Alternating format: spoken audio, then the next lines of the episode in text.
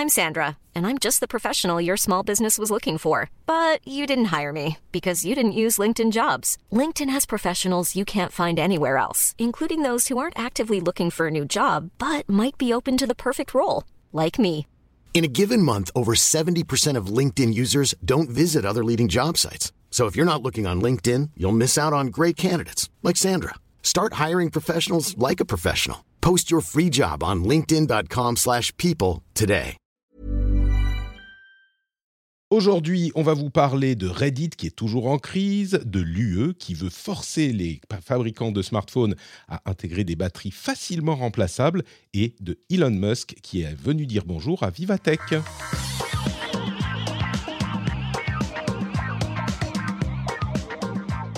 Bonjour à tous et bienvenue dans le Rendez-vous Tech épisode 518. Nous sommes en juin 2023. Je suis Patrick Béja et je reçois aujourd'hui, pour m'aider à commenter l'actu tech, Marion et Christophe. Bonjour Marion, bonjour Christophe, comment allez-vous aujourd'hui?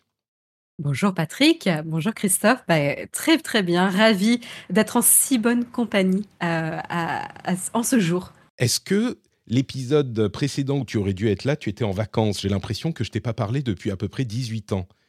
C'était Ouais, c'est vrai ça. ça fait ah, tu nous as manqué. Je suis content que tu sois de retour. Et Alors je toi, vais pas dire que tu m'as manqué Patrick, euh, j'étais en vacances donc euh, parce tu que tu étais en vacances. mais- Oui, oui, tu fais bien de préciser, tu fais bien de préciser. En même temps, c'est pas exclusif, hein, ça se trouve, même si tu n'avais pas été en vacances, euh, je t'aurais pas manqué non plus. Mais on ne saura pas. On, on va partir du principe que c'est pour ça. Christophe aussi nous a manqué. Bonjour Christophe, comment vas-tu? Hello, bah ça va très très bien, ravi d'être là encore une fois. Et euh, bonjour Marion, bonjour la chatroom aussi. Euh, je, Tu as failli ne pas être là, mais tu es là en remplacement express de ton Et camarade voilà, c'était deux fois à chaque fois. Mais oui, mais oui, en fait j'étais avec Stéphane euh, hier. Tu vois, on était, euh, on était au golf ensemble pour tout. Ah oui, d'accord, je vois le genre Non, de mais tu vois, loisir, Très bien, très bien. Non, mais le rendez-vous tech, ça paye tellement bien qu'on est rentier avec Stéphane tous les deux. Du coup, euh, on passe nos lundis sur les, euh, sur les greens au golf. Non, et puis. euh, et c'est là qu'il m'a dit qu'effectivement, il avait un, un empêchement pour aujourd'hui. Je lui ai dit, bah, ça tombe très bien, je suis dispo. Ouais, il, peux- m'a envoyé un mail, il m'a dit Ah, c'est les experts à Miami, sauf que c'est pas à Miami. Je suis appelé en urgence pour un problème de, de, de- de- de problème d'un système informatique que je dois réparer. Donc il a, il a pris sa mallette et il a pris, euh, je sais pas, le train, l'avion. Et du coup, toi, tu es là. Mais est-ce qu'on n'y gagne pas au change? Vous le saurez Ah, en écoutant cet épisode. yes. Euh, non, mais bah, il, nous, il nous manque aussi. Mais du coup, ça sera qu'un plus grand plaisir de le retrouver euh, la prochaine fois aussi. Un grand merci à Audrey Chaillet, qui est la patriote qui a rejoint l'équipe euh, la semaine dernière, et à Franck Matignon et Rémi X, qui soutiennent au niveau producteur. Merci à vous tous. Si vous souhaitez soutenir l'émission, vous savez que c'est sur patreon.com slash rdvtech. Très simple, très rapide, très beau. Et on peut enchaîner sur les infos importantes. Vous avez vu comme l'intro était plus rapide que d'habitude? On est, on est à combien là? Je vais rallonger un petit peu, mais eh, moins de 3 minutes. Il y a fort longtemps, quand euh, j'ai, il y a quoi, peut-être 10 ans, il y a eu plusieurs périodes du rendez-vous tech, je me disais, allez, il faut de 3 minutes maximum pour les intros, et après, hop, on est lancé dans les, dans les sujets euh, importants à traiter. Bon, depuis, euh, il y a eu un petit peu plus de temps, mais là, j'y reviens, j'y reviens, juste 3 minutes. Et du coup, on va parler de Reddit. On en parlait un petit peu la semaine dernière déjà, peut-être même beaucoup, mais la chose a pris de l'ampleur. Vous vous souvenez, vous savez euh, ce qui se passe sur Reddit en ce moment? Vous avez suivi ou pas? Ouais, c'est difficile de ne pas être au courant là. Ouais, ça Ah, fait le, les... le bruit que ça fait, oui. les euh, Alors, petit rappel de l'épisode précédent, euh, Reddit est en crise. Alors, Reddit, c'est marrant parce que c'est un site hyper important pour le net et j'ai l'impression que la plupart des gens savent un petit peu de quoi il s'agit, mais à moins d'être vraiment fan euh, de, de l'Internet, de la culture Internet, peut-être qu'on va pas fréquenter ce site souvent. Euh, Bon, pour repréciser, Reddit, c'est un site qui euh, est un agrégateur de liens. On peut donc poster différents liens et euh, on peut voter sur ces liens pour les faire remonter dans une liste, ce qui permet d'avoir en gros les liens les plus intéressants euh, du moment sur le net. Et il y a plein de sous-reddits sur des sujets spécifiques. On va avoir un sous-reddit musique, un sous-reddit euh, photo rigolote, un sous-reddit Street Fighter, etc., etc. Donc c'est un site qui est hyper important. Pour en tant que site lui-même, mais également pour la recherche sur Internet, parce qu'on en parlait depuis quelque temps. Il y a beaucoup de gens qui font une recherche spécifique sur Google ou sur d'autres moteurs pour avoir les réponses Reddit, parce que à force d'avoir une optimisation sans fin SEO de tous les sites web, et eh ben souvent on a des réponses qui sont, enfin des, des résultats de recherche qui sont euh, pas super euh, cohérents par rapport aux questions qu'on pose et donc les gens rajoutent Reddit dans leurs questions, dans leur euh, requête de recherche sur Google pour avoir une réponse de Reddit qui est une réponse de vrais humains qui répondent à une question posée par des vrais humains. Et donc Reddit a une importance vraiment peut-être même disproportionnée par rapport à la taille du site sur le net. Il y a dix jours, euh, le président de Reddit, qui est l'un de ses cofondateurs, a décidé qu'il allait euh, modifier le fonctionnement des API et les faire payer un prix qui était inacceptable pour certains des développeurs, à vrai dire pour tous les développeurs de euh, la communauté Reddit, et la, décision a provoqué une révolte de Reddit. En gros, c'est un petit peu plus que juste la question des API, mais c'est une question de direction dans laquelle il veut emmener le site. Alors lui dit, bah, vous êtes gentil, mais Reddit n'a jamais fait d'argent. À un moment, il faut bien qu'on gagne de l'argent. Et le problème, c'est que les API sont devenus tellement chers que les développeurs d'apps tierces ne peuvent pas vraiment continuer à faire euh, fonctionner leurs apps parce que ça coûte trop cher pour accéder aux données de Reddit. À partir de là, des dizaines, des centaines, des milliers de sous-Reddit qui sont gérés par leurs modérateurs ont décidé de fermer boutique. Alors fermer boutique pas complètement, mais euh, ils ont décidé de rendre les subreddits privés. On est arrivé à un moment où on avait plus de 8000 subreddits qui étaient passés en privé, donc qui étaient inaccessibles. Beaucoup sont revenus depuis, mais souvent sont revenus soit en mode lecture seule, soit en mode... Vous avez vu le truc de John Oliver ou pas? C'est génial. Je suis tombée sur son tweet, j'étais morte de rire. Tu peux, tu peux expliquer de quoi il s'agit? Parce que c'est encore un des trucs euh, de, de la mode d'Internet qui arrive souvent depuis Reddit et qui, qui, est hilarante et qui est une action euh, presque sociale sous une forme particulière. Ah, ce qui est rigolo, c'est euh, que il y a eu des annonces. Euh, en gros, la plateforme Reddit essaye que les subreddits réouvrent soit de nouveau publics et soit de nouveau modérés. Et donc, ils ont utilisé soi-disant les conditions d'utilisation de la plateforme pour dire, bah, si vous souhaitez plus modérer, bah, on va demander à la communauté du subreddit s'il y a au moins une personne qui veut modérer. Et on va trouver un moyen pour lui donner les droits de modérer et virer les modérateurs qui ne veulent plus modérer entre guillemets, un passage en force de la...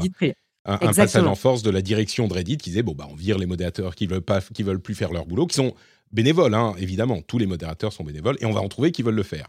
Et là et, du coup pour contrer ça en pied de nez euh, à cette nouvelle politique ou cette nouvelle menace on va dire euh, qui émane de la plateforme euh, et ben en fait, certains subreddits ont réouvert le subreddit et ont fait un sondage où ils ont demandé à leur communauté bah, est-ce que vous voulez qu'on redémarre les, les posts comme avant, c'est-à-dire avec euh, tout type de contenu, ou est-ce que vous voulez que l'on poste uniquement des photos sexy de John Oliver euh, ou cute de John Oliver John Oliver étant un animateur célèbre d'un talk show américain, The Last Week Tonight, euh, qui est hilarant. Euh, enfin, il a énormément d'humour. Euh, c'est un anglais, donc c'est un humour anglais assez particulier.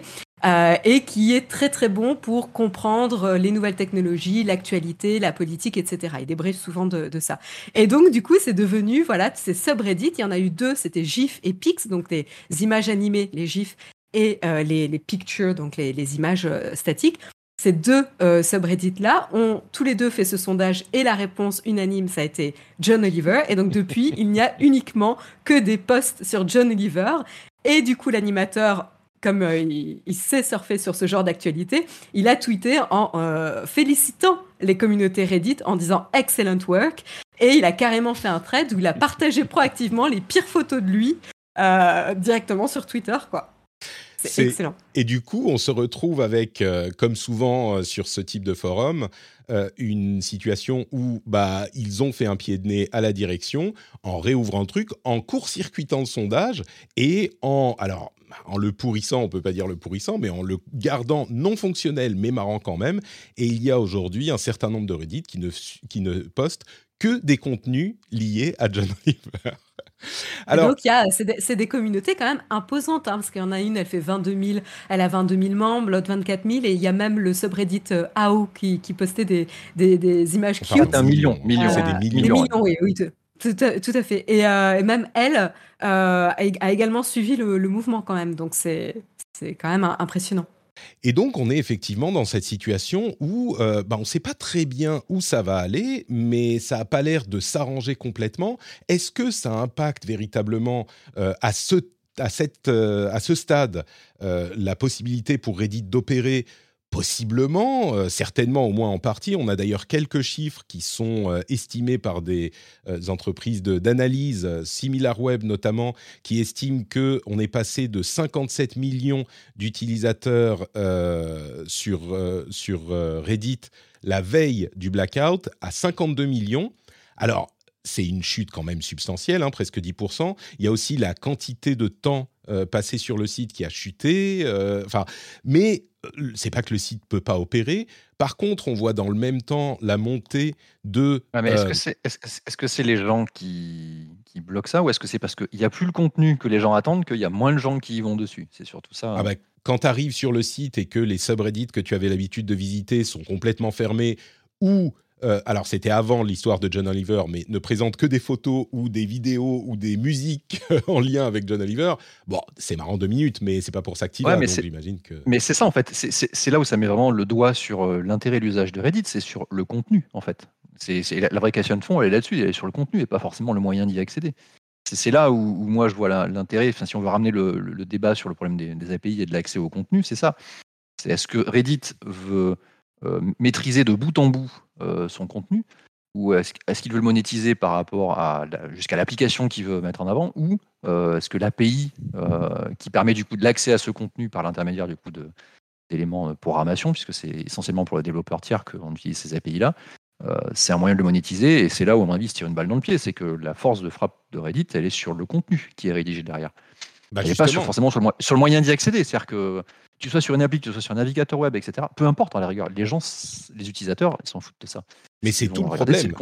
C'est que les applis tierces qui ne payaient pas ou, qui ne payaient pas l'accès aux API et donc l'accès au contenu, eh ben, elles ne faisaient pas d'argent pour Reddit. Donc, c'était euh, un moyen pour les utilisateurs d'accéder au contenu de Reddit sans générer d'argent du tout pour Reddit. Peut-être qu'ils auraient pu faire des tarifs d'API euh, plus raisonnables, mais ils ont choisi de le faire tellement cher qu'en fait, ils court-circuitent, ils euh, évacuent les applications tierces. Alors là, c'est le développeur qui va parler un peu, mais pour moi, c'est une mauvaise approche de Reddit. C'est-à-dire que ça veut dire que la monétisation, tu l'as fait par-dessus euh, tes API que tu utilises directement. Donc forcément, tu vas dépendre de comment tu, euh, packages le contenu derrière. Donc si c'est l'application terre, si c'est le site web, oui. Mais tu peux très bien imaginer que tu, tu monétises à l'intérieur de tes API. C'est-à-dire que tu pourrais très bien avoir au sein des API, bon, les API, ça permet d'accéder du coup au contenu de Reddit, euh, mais de manière programmatique. Donc, tu n'as pas encore la mise en forme, tu n'as pas encore tout ça, mais tu peux très bien imaginer qu'au sein de ces API, du coup, la monétisation, tu la fasses apparaître avec des posts sponsorisés qui sont retournés au sein des API directement. auquel cas, tu n'as pas besoin de monétiser l'accès à l'API directement. Le contenu qui t'est envoyé par l'API, Reddit derrière, euh, va maîtriser au sein du contenu ce qui peut être monétisé ou pas, ce qui est sponsorisé ou pas, et du coup le finance comme ça. C'est un autre moyen de le faire. Et je pense que ça aurait été beaucoup plus judicieux de leur part de le faire comme ça. Bah, on a une euh, déclaration du, euh, président euh, de Reddit actuel qui disait Moi, je suis très admiratif de la manière dont Elon Musk, désolé, il est partout, hein, dont Elon Musk gère Twitter. le fait de réduire la voilure comme il l'a fait, c'est intelligent. Le fait de faire payer les API, évidemment, c'est venu. L'idée est venue de, Twitter avec Elon Musk.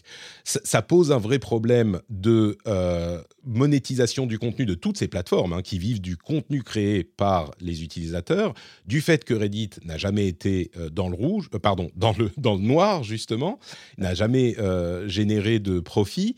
bon, il y a les, les, le propriétaire de Reddit, Condé Nast, qui doit commencer à, titiller un petit peu aussi, mais la manière de monétiser est clairement un petit peu brutale et il n'y a pas de doute sur le fait qu'il aurait pu essayer de s'y prendre autrement. Et ça m'amène à une autre nouvelle, enfin une autre euh, tendance qu'on voit, c'est la popularité de Kbin, Lemmy et, d'autres applications de ce type. Vous connaissez ou pas Kbin et Lemmy Ça vous dit quelque chose? Pas du tout.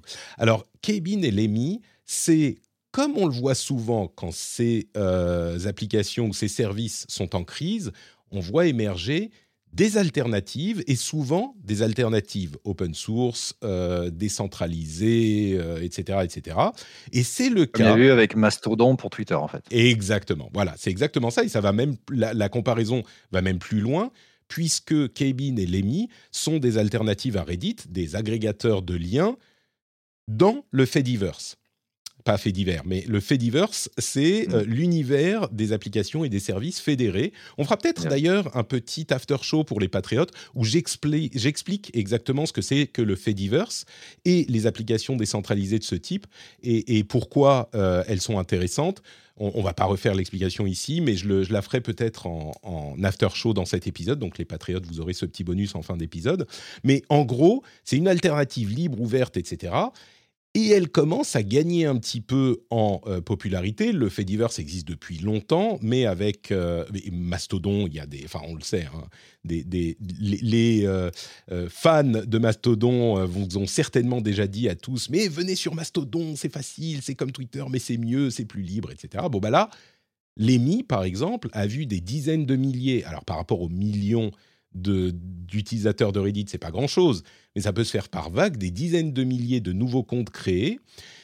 Et bah ça fonctionne un petit peu comme euh, Reddit quoi, sauf que c'est euh, open source et euh, fédéré, donc chacun peut avoir son instance Lemi ou son, instance, son instance Kebin, et ça fait partie du Fediverse dont, dont fait partie Mastodon. Du coup, la question qui se pose à chaque fois, et je me retourne vers le développeur qui est certainement plus proche de ces univers. Est-ce que tu crois que ça peut prendre? On a vu que Mastodon, alors c'est pas que le soufflet est complètement retombé, mais clairement ça n'a pas remplacé, euh, Twitter. Est-ce que tu crois que ça peut prendre un Lemmy, un Kbin, euh, des trucs comme ça, ou c'est un, effet de mode là parce que Reddit est, va pas bien, mais ça va finir comme le croit d'ailleurs le président, ça va finir par se tasser comme ça se tasse toujours, quoi. Ouais, alors je pense que c'est important qu'il y ait ce genre d'alternative. Euh, je, pense que c'est très arrivé par la communauté open source. Euh, ça, ça existait avant. C'est juste que ça a été propulsé sur le devant de la scène du fait de, ce qui se passe euh, sur, Reddit en ce moment. Pour moi, ça va rester très communitariste au sens des les gens qui sont plutôt communauté open source dans le monde de dev un peu axé tech. Et le problème de ce genre de plateforme là, c'est que c'est l'accessibilité pour le grand public. C'est que même si euh, fondamentalement, les accès sont très proches de ce que tu peux avoir sur Reddit ou sur Twitter. Euh, c'est quand même moins connu, c'est quand même moins répandu et les gens vont quand même. C'est moins bien référencé également sur, euh, sur le web en général. Donc forcément, tu auras quand même moins de monde qui va driver dessus. Et tu vas rester sur des communautés de, gens qui sont plutôt enthousiastes tech, qui suivent un petit peu plus ça, qui vont aller dessus, soit par militantisme, soit parce que ils, ils, ont envie de, de tester de nouvelles choses. Mais je j'ai du mal à croire que ça perce euh, au grand public, euh, comme on pourrait l'avoir sur du Reddit. Euh, enfin, très clairement, avant que ça arrive à ce niveau-là, j'y crois pas. Il y a, plein d'avantages parce qu'effectivement, le côté open source, ça parle énormément. Le côté, tu, tu reviens, on va dire, aux, origines du web, c'est-à-dire que c'est décentralisé, c'est la communauté qui possède tout le truc quelque part. Tu peux contribuer à la plateforme sur le code également et pas que sur le contenu. Donc ça revient à l'essence du web. C'est aussi un retour peut-être aux origines derrière. Mais aujourd'hui, n'arrives pas à ce niveau-là de, référencement et de popularité que tu pourras avoir sur, euh, mm. sur ces plateformes. Euh, Mastodon, on le voit très bien. C'est-à-dire que ça, il y, a eu une vague et puis elle est redescendue d'ailleurs. Ça a fait, euh, ça a fait Et je pense que ça va faire mais, parce que les... mais parce que le grand public s'en fout de la notion d'open source. Enfin, il faut être, faut être réaliste. Hein. C'est des enjeux et des problématiques qui tiennent à cœur de, beaucoup de personnes et c'est important. Enfin, c'est, moi je trouve ça passionnant, mais, mais ça va être niche. Euh, les gens, quand ils utilisent un service, ils vont pas se poser la question, enfin les gens, quand je dis le grand public, hein, va pas se poser la question de est-ce que c'est open source ou pas open source. Euh, et donc du coup, ils vont juste regarder quel est l'outil euh, le plus facile d'accès, sur lequel ils tombent, celui qui est le mieux référencé par Google. Voilà. et donc ici, c'est Reddit. donc Parce qu'en fait, Reddit, c'est certes, il va y avoir des communautés et des fans tech, des niches tech, mais en fait, c'est bien plus que ça ça va être des niches sur n'importe quel sujet. Hmm. C'est ça qui est quand même euh, merveilleux. Euh, moi, j'ai trouvé, à un moment donné, je trouvais, euh, je cherchais la meilleure édition du Seigneur des Anneaux en livre, en anglais, et en fait, j'ai trouvé une communauté sur Reddit où les gens comparaient, prenaient des photos, disaient ah bah là il y a des il y a des typos, là il y a des problèmes d'impression, là la qualité du papier est trop bien, et donc du coup ça m'a permis de, de, faire un joli cadeau. Mais mais tu peux trouver des niches sur n'importe quel sujet quoi. Hmm. C'est ça qui est assez fou. On, revient à ce que vous disiez tout à l'heure, c'est une question de contenu aussi. Et quand on a, je ne sais pas combien ils ont d'utilisateurs Reddit, mais je vais dire lancer un chiffre hasard, 100 millions d'utilisateurs mensuels contre peut-être 15 000 sur l'EMI, c'est évidemment difficile de, faire une vraie concurrence. Bon, ça ne veut pas dire que ça ne peut pas grossir, et, l'importance de l'open source et de la décentralisation, euh, qui est le, cœur du Fediverse, sont, il est impossible de les euh, sous-estimer, de les surestimer, au contraire. Mais oui, c'est, disons que si ces alternatives, que ce soit PixelFed, Lemi, euh, Mastodon, devaient remplacer les alternatives, enfin les, services qu'ils veulent qu'ils copient, il faudra encore beaucoup de croissance avant que ça soit, que ça soit possible. J'ajoute aussi le fait que juste beaucoup de croissance et aussi une facilité d'utilisation égale. Parce qu'en fait, euh, on, me dit souvent euh, Ah ouais, non, Mastodon, c'est aussi facile. c'est marrant parce que, à, ce propos, euh, John, qui est l'un des, l'une des sources, enfin, c'est un blogueur développeur qui a parlé justement de l'EMI en analysant la croissance. L'un des trucs qu'il disait quelques jours plus tôt, c'était arrêter de dire aux gens que Mastodon, c'est facile. Euh, c'est pas facile, Mastodon. c'est pas facile. Ça peut continuer à croître, mais c'est pas facile. Et pour l'EMI, il faut pas qu'on dise aux gens que c'est facile. Il faut apprendre à s'inscrire, à l'utiliser. Mais euh, si tu dis aux gens que c'est facile, tu vas leur donner l'impression qu'ils sont débiles. En plus, c'est pas facile. En plus, ça les énerve. Donc, euh, faut arrêter ça, quoi. Avec Twitter, c'est pas facile. moi, la vraie question que je pose, c'est, je pense que ça va parler à Marion aussi, c'est les gens en fait derrière, c'est les, utilisateurs et les gens qui consomment ce genre de contenu qui font la popularité de ces plateformes. Donc il y, a deux choses derrière ça. Il y a le, contenu auquel tu vas pouvoir accéder ou pas. Donc est-ce qu'il est sur une plateforme ou pas? Aujourd'hui, clairement, il est sur Reddit, il n'est pas sur les autres encore. Et si on revient sur la problématique des API, c'est aussi les applications, c'est-à-dire le moyen de le consommer. C'est-à-dire jusqu'à présent, euh, mmh. et moi je repense à Twitter, c'est-à-dire que Twitter, quand ils ont fermé les API, avant, enfin moi ça m'a frustré à titre personnel parce que j'utilisais des applis tierces qui avaient des fonctionnalités que l'appli Twitter officielle n'avait pas et pour lesquelles, en fait, il n'y avait aucune autre réponse, une autre alternative. C'est-à-dire qu'à la rigueur, je, me fichais du fait qu'il y ait du contenu sponsorisé ou pas. Enfin, c'était pas encore euh, euh, à ce point-là, mais il y avait des fonctions dans les applis tierces que j'utilisais qui étaient utiles pour moi au quotidien que l'appli Twitter ne, proposait pas. Et ça, du coup, c'est ce qui faisait la popularité des applis tierces. C'est-à-dire que tu avais des applis tierces parce que, pas uniquement parce que tu avais des API gratuites et qu'il y avait des développeurs qui s'amusaient à le faire, parce qu'ils proposaient derrière des fonctions en plus que la plateforme ne proposait pas, qui ciblait des gens, des utilisateurs et qui répondait à un vrai besoin. Donc c'est peut-être là-dessus aussi qu'il faut se poser ce genre de questions et pas que juste uniquement la monétisation. Et puis un autre, un autre élément, parce qu'on comparait euh, Reddit à Twitter, en fait, la, comparaison, elle est quand même limitée. Euh, Twitter a son équipe de modération, même si largement réduite, euh, merci Elon Musk, même si largement réduite aujourd'hui, mais elle a une équipe de modération qu'elle rémunère. Reddit, l'ADN, c'est c'est que c'est du volontariat. C'est encore une fois la communauté ici qui donne ce service essentiel de modération.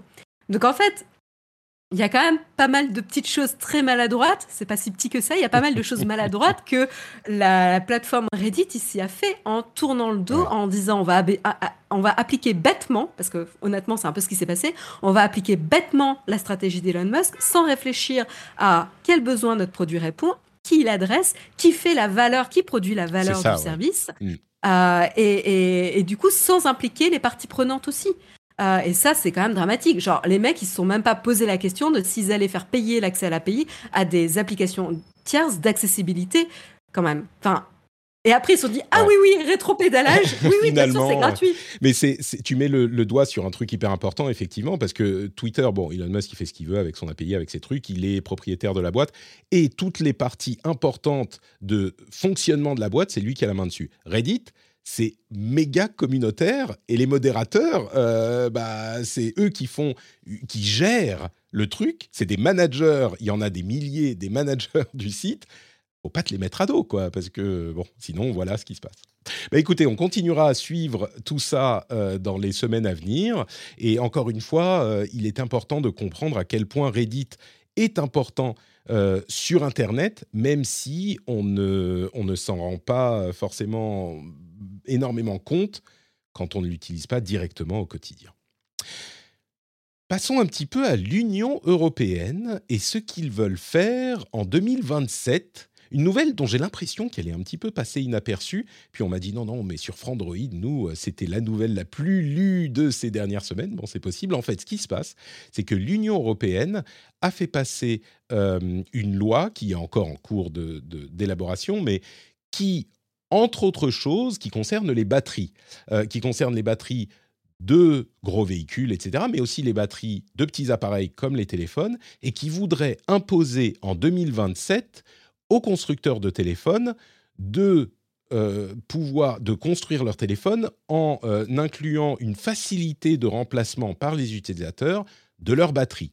C'est-à-dire les batteries ne seraient plus collées, on pourrait ouvrir le compartiment à batterie au moins facilement et on pourrait bah, remplacer les batteries si on veut plus de euh, durée de vie ou simplement notre batterie commence à faiblir, on veut la remplacer et, donner une nouvelle vie à notre téléphone. C'est évidemment dans le cadre d'une économie circulaire, d'utilisation longue durée, etc. Euh, en, lisant ces infos, je me suis dit, mais formidable, c'est super. Bon, ok, peut-être que les téléphones devront être un millimètre plus épais pour avoir les parties avec les vis, les machins, ok. Mais je suis prêt à sacrifier un millimètre si on peut revenir à, euh, pas par plaisir hein, évidemment, qu'un téléphone dont la batterie n'est pas remplaçable, qui est super euh, collé, tout est euh, comme il faut, oula, je tape mon micro, bah, il est plus fin, il est plus cool, il est plus beau, c'est vrai, mais disons qu'il y a d'autres urgences en ce moment. Et donc, moi, je me disais, ok, super, et on en a parlé un petit peu sur le Discord, et j'avoue que les gens m'ont un petit peu mis le doute parce qu'il y avait des arguments plutôt euh, convaincants sur le fait que, eh ben, euh, si on doit euh, faire imposer à tous les constructeurs d'avoir des batteries facilement remplaçables, d'une part, bah, ça va faire grossir les téléphones, ils seront peut-être plus aussi étanches. Ensuite, ça veut dire que on peut, quand on se fait voler son téléphone, enlever la batterie et donc il n'y a plus de localisation ou, ou de choses comme ça. Et puis, surtout, Franchement, aujourd'hui, c'est pas difficile et c'est pas cher de se faire remplacer sa batterie, même sur un téléphone dans lequel euh, c'est pas remplaçable. Oui, il faut aller dans un magasin, mais ça coûte 50, 60, euh, allez, 90 euros sur un téléphone à 1000 euros ou même à 600, 700 euros. Au bout de trois ans, on met ce prix-là et on change la batterie facilement. C'est pas un si gros problème en fait. Et du coup, je ne sais plus quoi penser. Donc, je me retourne vers vous, Marion Christophe. Est-ce que c'est une bonne idée d'imposer le changement facile de batterie par les utilisateurs aux constructeurs ou pas? Je ne sais pas, on va poser la question à Marion encore. Euh, fausse bonne idée ou vraie bonne idée? C'est une, bonne question. C'est une bonne question. Euh, je pense qu'on a. Je pense. après, je suis pas une, spécialiste hein, du, sujet, donc euh, attention. N'hésitez pas à dire dans, dans la chatroom ce que vous en pensez, mais je pense qu'on a atteint un stade de maturité technologique en concernant les smartphones ou se dire légèrement plus épais pour pouvoir plus facilement sortir la batterie, on n'est plus à ça près. Hmm. Euh, et en fait, à un moment donné, il faut, aussi voir euh, en termes euh, coût environnemental, etc. En fait, il y en a, ils vont juste pas prendre, faire l'effort d'aller se rendre en magasin. Enfin, c'est encore le, le c'est le chemin de la moindre résistance aussi, quoi. C'est, ils vont juste pas faire l'effort d'aller en magasin. Par contre, de pouvoir facilement commander en ligne, la recevoir, ouvrir son smartphone et la changer, bah ça potentiellement oui.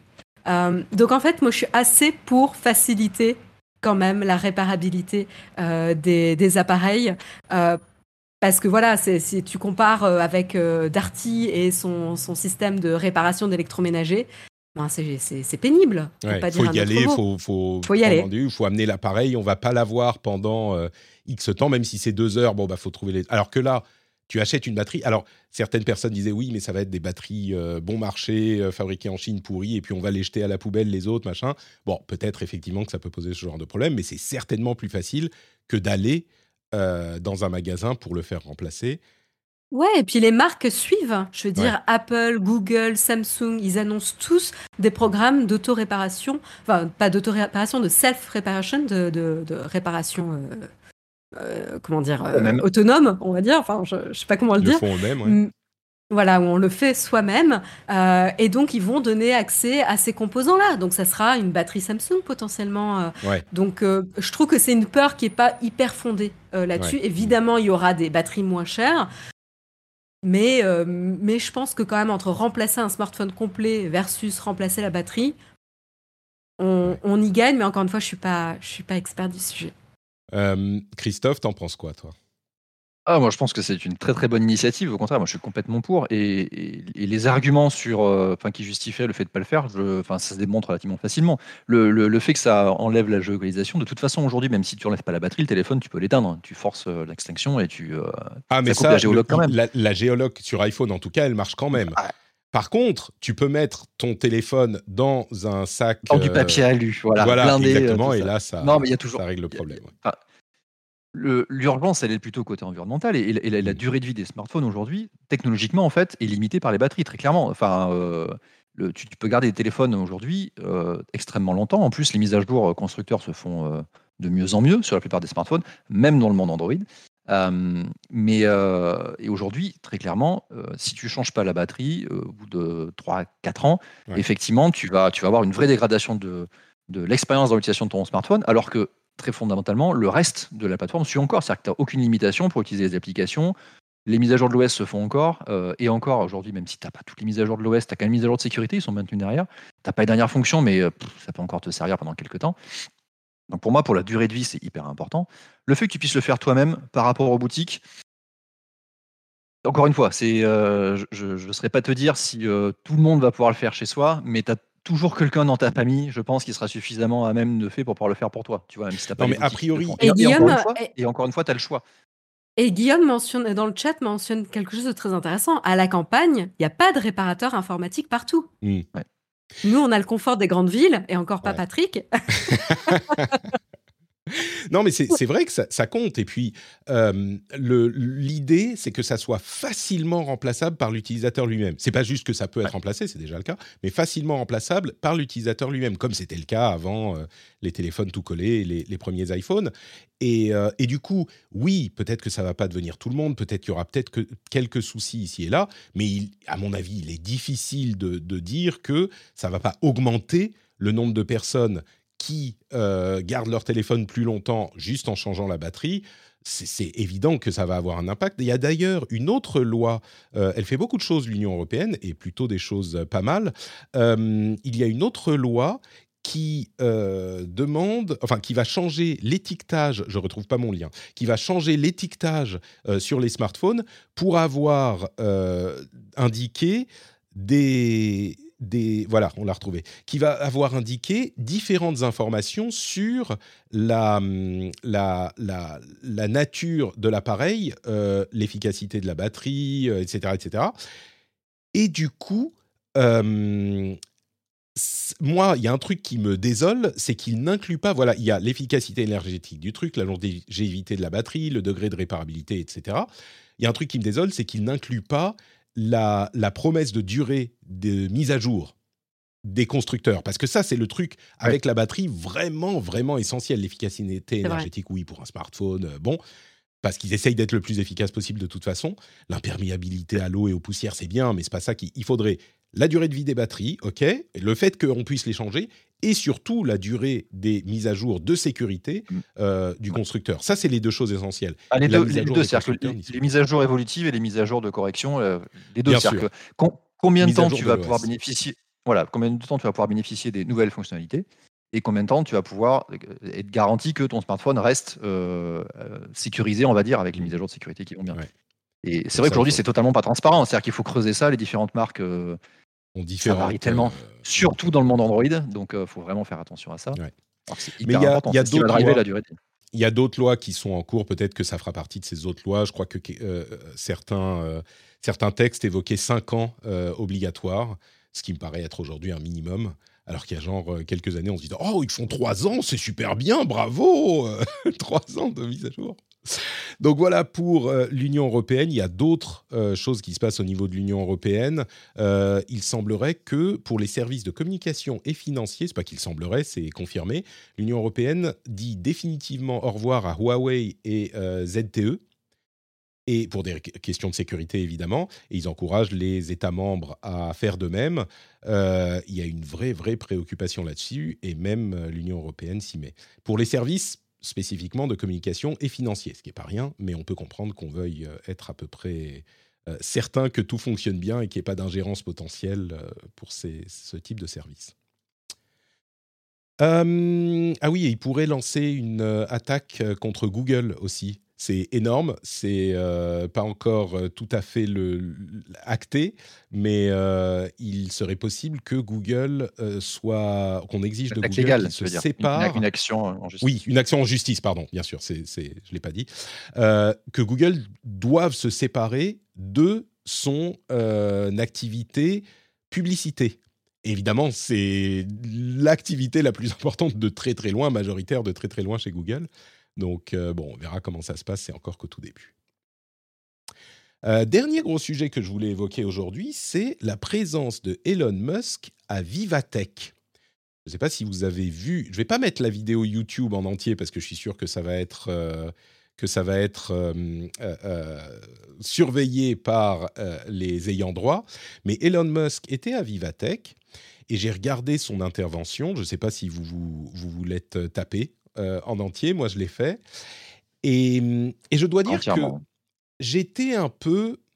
Comment dire En y allant, j'avais mon. Euh, mon. En y allant, pardon, j'étais à Vivatech, effectivement. J'ai fait une émission avec Melinda Davansoulas, son, son émission de jeux vidéo multijoueur qui était très sympa. Leur leur studio était à Vivatech. Mais donc, je suis passé en coup de vent. J'ai pas été voir Elon Musk à Vivatech même. Non, merci, ça va. Euh, mais j'ai regardé du coup la vidéo ensuite. Et en y allant, j'étais un petit peu irrité par avance d'Elon Musk. Parce que, avec toutes les affaires Twitter, toutes les affaires politiques, etc., il me. Eh ben, je dois dire que euh, son intervention, qui était ultra consensuelle, hein, euh, évidemment ultra consensuel. Je mettrai le lien vers la, vous pouvez la trouver facilement, mais je mettrai le lien vers la vidéo dans la newsletter, donc vous pouvez aller la, retrouver là-bas et vous abonner à, la newsletter sur, euh, dans les notes de l'émission. Euh, mais elle était ultra consensuelle, il n'y a pas eu de questions difficiles ou très très très peu, il a répondu autour et voilà. Mais il faut avouer, et c'est un bon rappel, qu'il était quand même extrêmement différent du troll qu'on connaît sur Twitter. Je veux dire, c'était un mec normal, qui avait des réponses. Alors, il est très, euh, il bégaye, il est très comme il est, quoi. Mais qui avait des réponses même euh, parfois intéressantes sur euh, ce qu'il fait, pourquoi il le fait, la raison pour laquelle il veut faire de l'humanité une espèce multiplanétaire, pourquoi il est inquiété par l'IA, pourquoi, etc. et ça, c'était quand même relativement intéressant. C'était un bon rappel que les gens ne sont pas ce qu'ils sont sur Twitter, même, même Elon Musk. Maintenant, à côté de ça, euh, comme je le disais, la discussion était ultra consensuelle. Il a fait une interview ensuite sur France 2 qui visiblement était ultra consensuelle aussi. Il n'y avait pas de questions euh, très méchantes. Mais au-delà de ça, et c'est là que je vais euh, vous, poser des questions, j'ai quand même senti une sorte de, d'engouement, d'adoration pour Elon Musk qui me semble dépasser l'adoration qu'on peut avoir pour des grands industriels de la tech qu'on a pu voir par le passé. Évidemment, le premier exemple qu'on donnera, c'est celui de Steve Jobs, qui était presque un gourou euh, de secte. Mais là, il y avait même dans cette catégorie de gourou de la tech euh, et, d'adoration déraisonnable, là, on était dans une admiration qui était euh, plus que sans borne, quoi. C'était des gens qui étaient... on avait l'impression de voir les Beatles, quoi. C'était des stars de la musique ou des... Ouais, c'est ça. Ça, c'est-à-dire que c'était plus, ça me gêne, plus sur le stade. Ça me. T'es plus sur le stade de gourou, c'est-à-dire que le, le, gourou, là, t'es sur. Euh, il est idolâtré carrément. Ouais, c'est ça. la question, c'est le terme religieux est, bon. C'est de l'idolâtrerie. les gens sont en transe devant. Enfin, c'est n'importe quoi. C'est-à-dire qu'il est passé à un autre stade que, que gourou. À la rigueur, tu vois, même au-delà de Steve Jobs. Oui, Steve Jobs avait ce, ce, côté gourou de la tech, mais parce que il il, a incarné aussi ça, il, était, il drivait beaucoup, beaucoup de choses, mais sans le côté quand même ultra controversé qu'on peut avoir euh, chez Elon Musk. Enfin, et, on on peut, pas le nier aujourd'hui quand même, euh, même si il avait des avis très tranchés, euh, Steve Jobs. je ne vais, pas faire que la comparaison entre Steve Jobs et Elon Musk. Ce que je veux dire, c'est que Elon Musk, quand même, il a, un autre stade de ça. On ne peut pas juste comparer là-dessus. Et là, très clairement, enfin, les gens sont, tout, l'esprit critique que tu peux avoir sur, euh, sur ce qu'il peut prendre comme décision sans réfléchir, enfin, les gens ne se posent même plus la question. C'est euh, amen, c'est euh, voilà. Alors qu'il y a quand même des choses très importantes de fond sur pour avoir des, vrais sujets de fond sur lesquels il pourrait être intéressant de, le questionner, qui sont complètement balayés. et ça, c'est dommage. C'est très clairement dommage, surtout sur des, une, audience comme ça à Vivatech, où tu es quand même dans le monde tech, entrepreneur, etc. Tu peux avoir des, vraies questions de fond sur sur son parcours, sur l'entrepreneuriat en général, plutôt que sur ça y est, nouvelle annonce, ça y est, Mars, bah, tout ça. C'était vraiment, enfin, je ne sais plus pourquoi je disais ça il y a quelque temps dans une autre émission, mais, mais là, c'est un langage que j'utilise pas souvent, et c'est normal qu'on défère à la personne qui est venue sur ta scène, euh, tu vois, parce qu'il prend de son temps et il n'est pas obligé de venir. Donc, mais on était à un niveau qui était un petit peu comme, excusez-moi de la vulgarité, mais c'était vraiment, c'était vraiment susboule, quoi. C'était euh, alors vous êtes un, euh, un, un, entrepreneur incroyable. Mais ce qui est compliqué, c'est que c'est vrai, il est un entrepreneur incroyable, etc. Mais, mais même si on met de côté euh, les, les, questions politiques clivantes. On pourrait lui poser des questions intéressantes sur la manière dont il va gérer le réseau social Twitter, par exemple, sur la modération, sur les. Alors, on lui dit, mais alors, comment vous gérez? Et lui, il dit un truc qui est pas faux, qui est, ok, mais moi, ce que je veux, c'est rester, euh, maximiser la liberté de parole, sa fameuse liberté de parole, dans le cadre légal. C'est-à-dire que si vous voulez qu'on interdise de, dire quelque chose sur Twitter, eh ben, il faut faire changer les lois pour que la loi nous impose de ne pas le dire. C'est intéressant ce qu'il dit. Pourquoi Ok, est-ce que les réseaux sociaux doivent aller plus loin que la loi? Mais en face, il y a un follow-up à faire. Il y a une question à, dire ensuite. C'est que euh, au, hasard, là, c'est juste le, premier truc qui me vient parce que cette question a effectivement été posée. Il a répondu de manière intéressante. Je ne veux pas aller au-delà de euh, la loi. Et la question qui vient forcément quand on connaît un petit peu l'histoire des réseaux sociaux de ces dix dernières années, c'est d'accord, mais on n'a pas un juge derrière chaque tweet, donc à un moment, forcément, il va falloir que vous, vous décidiez si un contenu est en accord avec la loi ou pas. Donc, c'est juste déplacer la question un petit peu ailleurs. Ou alors, est-ce que votre réponse, c'est que jusqu'à ce qu'un juge ait décidé qu'un tweet est conforme ou non à la loi, vous allez le laisser sans le modérer?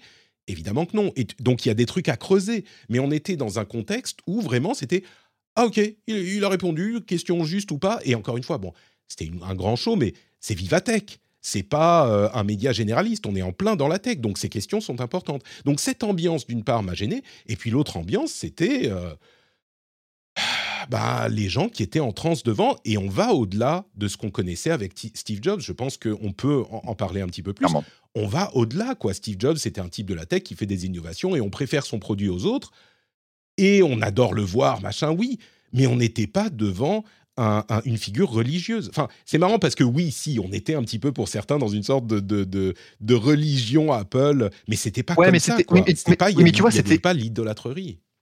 c'était Mario, tu veux ajouter quelque chose oui, et, les gens étaient quand même intéressés pour Steve Jobs, étaient intéressés par ce qu'Apple avait à présenter et par le discours de Steve Jobs. Mm. Euh, ici, Elon Musk, il, est, il était applaudi pour dire bonjour. Euh, enfin, alors moi, pour, pour, en toute transparence, j'ai pas regardé l'interview. J'ai lu que des articles qui disaient que c'était vide et qu'on apprenait rien et que c'était pas intéressant. Donc en fait, j'ai pas perdu mon temps. Euh, mais surtout que comme toi, je suis un petit peu irritée par le, le personnage, même s'il faut reconnaître que il a une carrière remarquable. Mais, euh, mais du coup, c'est ça en fait. Le, problème, c'est que là, euh, a priori des articles que j'ai lus sur euh, l'intervention, c'est que il avait beau faire des, réponses sans vraiment de fond, parce que c'était pas creusé, il n'y avait pas de questions additionnelles dessus avec des propos vraiment intéressants. Tout le monde hurlait en disant Elon Musk, je t'aime, etc., sans écouter vraiment ce qui était dit et sans s'intéresser aux propos. Et ça, c'est dommage. Mm. J'allais dire, j'allais dire c'est problématique, mais après, tu auras toujours des personnes peut-être qui, qui, ont ce genre de réaction.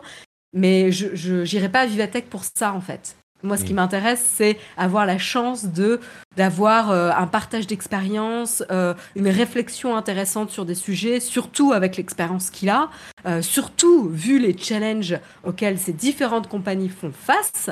Je veux dire, il s'attaque pas à des petits problèmes quand même, monsieur. Donc il y a matière vraiment à creuser, euh, mm. même si on n'est pas d'accord avec euh, le, personnage ou c'est sorti sur Twitter, il y a matière, qu'on aime ou pas le personnage, à être intéressé parce qu'il pourrait dire. Mm. Et là, a priori, j'ai l'impression qu'ils ont raté cette opportunité-là, ce qui est quand même assez dommage. Ah non, mais complètement. Il y avait Christelle Edeman d'Orange qui a posé effectivement une question un petit peu pointue, euh, mais il a répondu, bon, à, moitié, mais déjà, je l'applaudis d'avoir posé cette question-là, mais, c'était la seule. Et puis, bon, bref. Au-delà de la vacuité de l'interview qui était, euh, encore une fois, je peux plus ou moins le comprendre parce que tu l'invites, il, te fait le, le comment dire le service, la gentillesse de venir. Tu vas pas lui mettre des claques dans la gueule, même s'il était possible de poser des questions un petit peu plus profondes, je pense. Mais et au-delà de ça, il y a vraiment, il y a des gens qui nous disent dans la chatroom, ah mais Steve Jobs, Zuckerberg, euh, Tim Cook, machin, c'est toujours comme ça. Non, non, non, non, c'est pas comme ça. Je vous jure que Non, dans ouais. l'audience, c'était euh, de, de- on, a- on avait l'impression d'avoir les Beatles sur scène, quoi.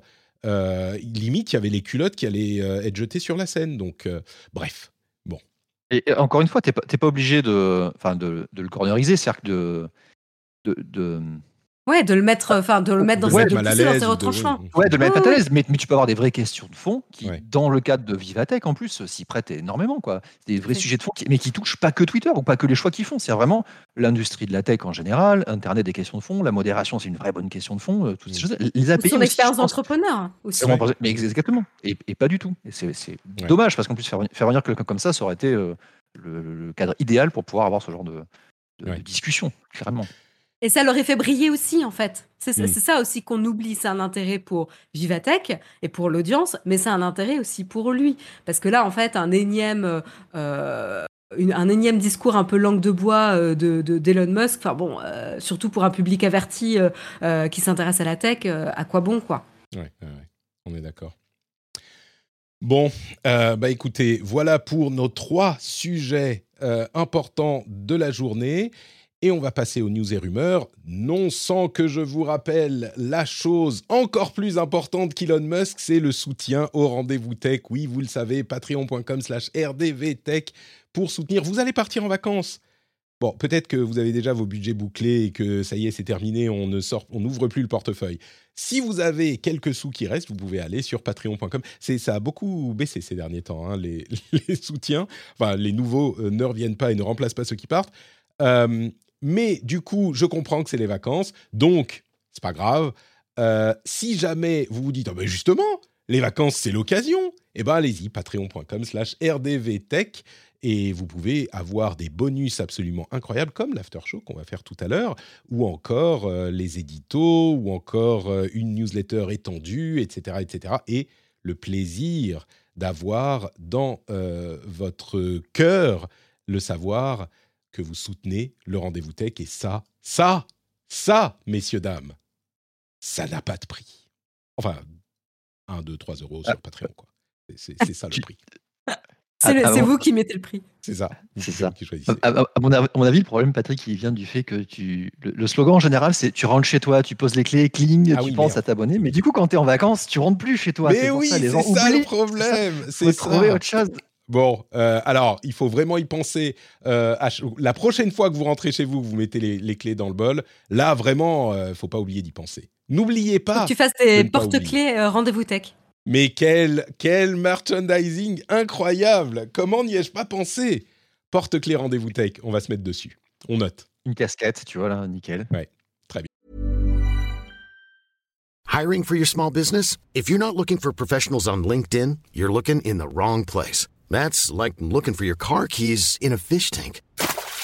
LinkedIn helps you hire professionals you can't find anywhere else, even those who aren't actively searching for a new job but might be open to the perfect role. In a given month, over 70% of LinkedIn users don't even visit other leading job sites. So start looking in the right place. With LinkedIn, you can hire professionals like a professional. Post your free job on linkedin.com/people slash people today.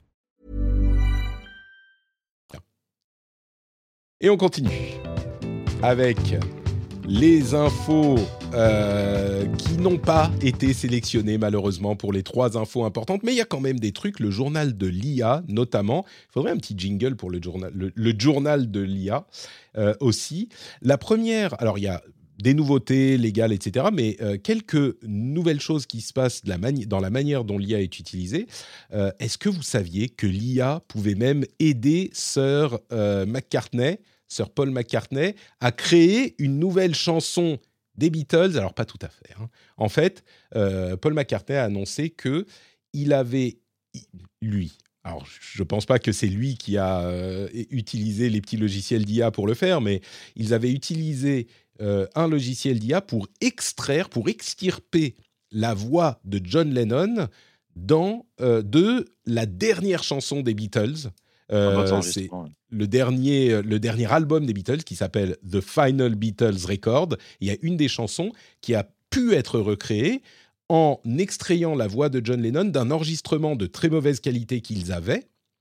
Et euh, du coup, ils ont pu ensuite réarranger par-dessus euh, pour créer une chanson qu'on avait, alors qu'on avait entendue en bootleg, machin, mais euh, qui n'était pas encore disponible officiellement. Et J'imagine qu'il y en aura d'autres. Alors, il y a toute une histoire. Hein, Ono qui lui avait filé le truc, qui lui avait filé l'enregistrement, mais ils n'avaient pas pu l'utiliser, etc., etc. Donc ça, c'est une utilisation de l'IA qui s'implémente, qui s'implante dans la société. Il y a aussi de plus en Moi, plus. je dis, si c'est pour avoir des nouvelles chansons des Beatles, euh, oui. Hein, ouais, c'est oui. bon. Mais est-ce que ce sera vraiment une chanson des Beatles ou pas? Ah, Parce que- voilà le que débat. Alors là, c'est un sujet de imagine- philo, là. Ah, si c'est produit par l'IA, est-ce que c'est vraiment John Lennon derrière? Ouais, Le- mais s'il y a Paul McCartney derrière, Ah, c'est ça. C'est vrai que ça fait pas le même effet si c'est euh, si c'est Paul McCartney derrière que si c'était euh, la maison de disques euh, qui, qui le faisait. A- Bah oui, avec ça. Paul McCartney, on peut espérer qu'il y a un respect de son compagnon artiste. Yoko Ono, en plus, qui a donné accès à l'enregistrement. Donc, on se dit, bon, il y a quand même un, un respect ici, quoi. C'est ça, et puis ils peuvent refaire l'enregistrement tel qu'il l'avait imaginé ou tel qu'il le comprend, etc. Donc, why not? Why not? Il y a aussi euh, de plus en plus de célébrités qui utilisent l'IA pour, donner accès à leur image à des marques qui vont ensuite utiliser leur image autrement. Alors, je ne vais pas rentrer dans les détails là non, là non plus, il y a un long article dans le Wall Street Journal, mais en gros, ça peut leur permettre de faire faire des choses, peut-être même d'apparaître plus jeunes ou de faire faire des choses qu'ils n'ont pas forcément besoin de faire. Tu signes le contrat et puis euh, bah, on utilise ton image et toi, tu restes chez toi à apprécier, euh, je sais pas, le popcorn et Netflix. Euh, ou euh, rester sur ton- Voilà, exactement. Ils font des deepfakes avec ton accord. En gros, c'est Ah, un petit peu ça. Euh, licence d'utilisation de ton image. C'est waouh. Voilà, c'est ça. Licence d'utilisation de ton image avec les spécifications. Est-ce que vous pouvez la modifier, etc., etc. Exactement. Euh, et c'est marrant parce que on est vraiment là à des applications dont on disait il y a pas si longtemps que ça, ah bah un jour ça sera comme ça et vous imaginez les célébrités vont accepter de euh, donner leur image pour ceci et cela. C'est vraiment, et ben là on y est. Il y a un autre truc marrant, c'est que euh, Carrefour a fait une implémentation de ChatGPT pour l'aide aux courses. Et Numérama a fait un test de cette implémentation. Bon, autant euh, il y a des trucs qui fonctionnent bien, comme extraire la voix de John Lennon, autant ce truc avec Carrefour, ça a pas l'air incroyable, il trouve pas les bons produits, il n'arrive pas à faire les bonnes recettes avec les produits qu'on lui a demandé. Ça a l'air d'être un petit peu rapide comme implé- implémentation de ChatGPT chez Carrefour, et le résultat est pas hyper convaincant. Un jour, ça le sera, mais là, Tu prends le risque de finir à faire une tarte au concombre avec un, un truc comme ça. écoute, ça peut être très bon une tarte au concombre. Qu'est-ce que tu as contre les concombres, Christophe? Je n'ai rien contre les concombres. Clairement, tu es anti-concombre. Pour ou contre Non, les c'est- concombre, votez dans le une vieille blague à mon père, ça, la tarte au concombre. D'accord. Euh, mais c'est, c'est, c'est un homme de, de qualité puisqu'il aime les tartes au concombre, Exactement. contrairement à son fils. Tout à fait. Euh, le, le, le, comment dire, le rift euh, générationnel. Il y a aussi des choses qui se passent dans le domaine de la loi, avec notamment euh, l'AI Act. Je crois qu'on l'avait évoqué la semaine dernière. Je m'en souviens plus, donc je vais le rementionner rapidement. C'est encore une loi de l'Union européenne. C'est marrant vraiment parce que, enfin, je l'ai déjà dit plusieurs fois, mais à quel point on est passé dans un monde où est-ce que on peut avoir une influence sur ces GAFAM qui sont aussi puissants que des États? Est-ce qu'on peut un jour les arrêter, machin? Là, il n'y a pas une semaine sans que l'IE dise bon, bah maintenant, ça va être comme ça, ça va être comme ça, ça va être comme ça, et vous faites pas chier.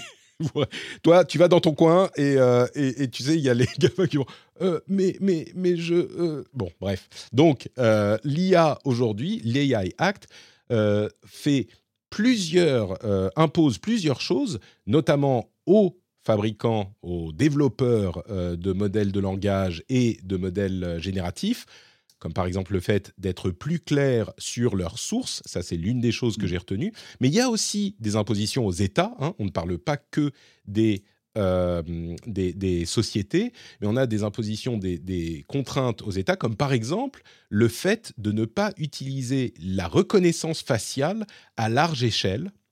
Euh, et c'est marrant parce que ça vient la semaine où la France, en tout cas les sénateurs, ont voté une loi qui euh, devrait autoriser le test de la reconnaissance faciale à grande échelle pendant, je ne sais plus combien de temps c'est, quelque chose comme trois ans. Il y a eu une discussion très intéressante sur le sujet où un des intervenants disait quelque chose qu'il avait emprunté à quelqu'un d'autre, donc je, me, je, ne me sens pas trop coupable de ne pas le citer directement. Il disait le problème en fait de la reconnaissance faciale à grande échelle, c'est que on peut se dire oui, enfin si ça aide la police, etc. Il y a plein de choses qui aideraient la police. Et moi, a priori, je me disais, hmm, est-ce que c'est une bonne idée ou pas? Est-ce que peut-être ça pourrait être positif? Et la manière dont il l'a présenté m'a convaincu qu'en fait, c'était pas forcément une bonne idée. C'est ce qu'il a dit, c'est que la reconnaissance faciale à grande échelle, c'est le contrôle d'identité permanent et universel. Et là, tout à coup, tu te dis, hmm, est-ce que vraiment on a besoin? Parce que encore une fois. Et le tracking, c'est-à-dire qu'on sera capable de, te suivre précisément euh, tout, par où mm. tu es passé, tout le chemin, etc. Pas juste, euh, juste des checkpoints. Euh, parce que, encore une fois, il y a plein de choses qui aideraient le, travail de la police hein, et que qu'on ah limite parce que dans, la, dans la, la, société dans laquelle on vit, on décide que la police ne peut pas avoir des pouvoirs trop importants sans même faire de, de questions politiques. C'est factuel. Dans une société, on décide ce qu'elle peut ou ne pas faire. On pourrait dire, par exemple, la police peut perquisitionner sans euh, décision de juge. Pourquoi est-ce qu'on euh, conditionne ça à l'accord d'un juge? Bah Justement parce qu'on veut un équilibre des pouvoirs, etc. Et donc, la reconnaissance faciale, ça pose ce genre de problème à tel point que l'Union européenne a dit bah non ça on n'en veut pas donc on verra la manière dont ça va se passer en France mais euh, il y a cet ensemble de lois il y a d'autres pays qui réfléchissent à des lois pour gérer l'intelligence artificielle aussi donc euh, les choses continuent à évoluer, je trouve ça plutôt, euh, plutôt pas mal. Et la reconnaissance faciale, euh, elle touche un sujet que, que tu as mentionné dans tes articles, la discrimination aussi.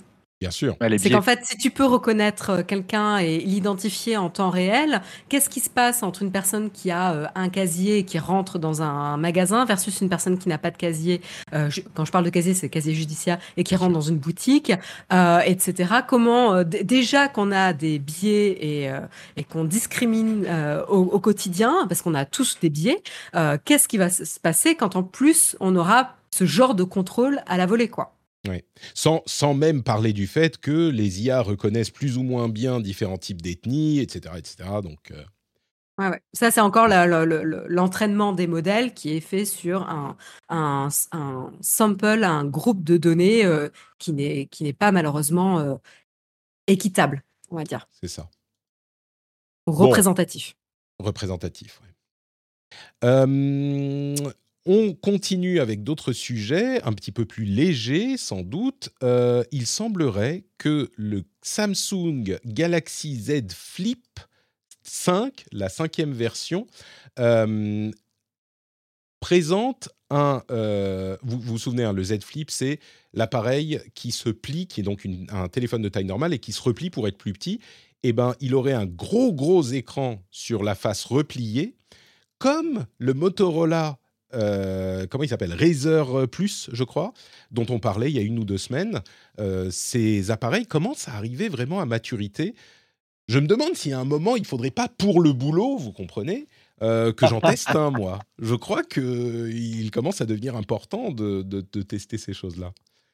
Il me plaît plus. T'as vu le prix T'as vu le prix ça coûte cher quand même. Ouais, juste pour Parce tester. que c'est 1800 euros a priori l'estimation du, prix pour le, le Z Fold 5, c'est un truc de fou. Bon, après, il va dire c'est moins cher que le Vision Pro. Comme il est frustré de ne pas pouvoir tester le Vision Pro, eh ben, il, va, il, va se venger avec. Euh, bah, justement, le Vision Pro, tiens, euh, il y a un article intéressant de, de Benedict Evans euh, qui, nous, qui nous dit que selon son estimation, ce que montre le Vision Pro et la qualité du tracking et de l'implémentation de la réalité augmentée et virtuelle du Vision Pro, ce que ça montre, c'est qu'en fait, les appareils jusqu'à maintenant, bah, ils sont pas assez performants. Les appareils de métal, les appareils de valve, etc., ils sont très bien, mais ils sont pas assez performants pour euh, vraiment euh, proposer une euh, alternative, une évolution des interfaces informatiques.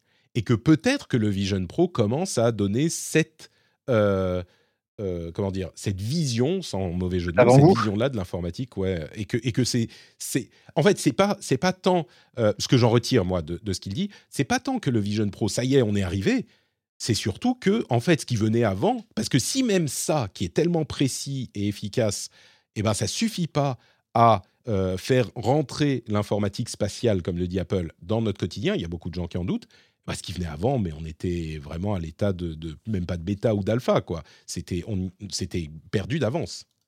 Mais c'est intéressant parce qu'il il confronte l'approche de Meta, euh, l'approche produit de Meta et l'approche produit d'Apple, en disant Meta, ils sont partis en se disant on va faire le minimum en termes de hardware.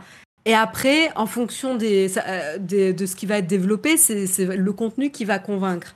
Euh, et en fait, Apple, eux, ils prennent le postulat inverse. Ils vont dire, on va vraiment viser euh, le meilleur en termes de hardware pour que l'expérience qu'on a aujourd'hui avec des interfaces qu'on connaît déjà, parce que l'avantage d'Apple comparé à Meta, c'est qu'ils ont un App Store, ils ont déjà euh, une expérience déjà disponible. Ils n'essaient pas d'inventer un univers virtuel, ils ont déjà des apps et des services disponibles.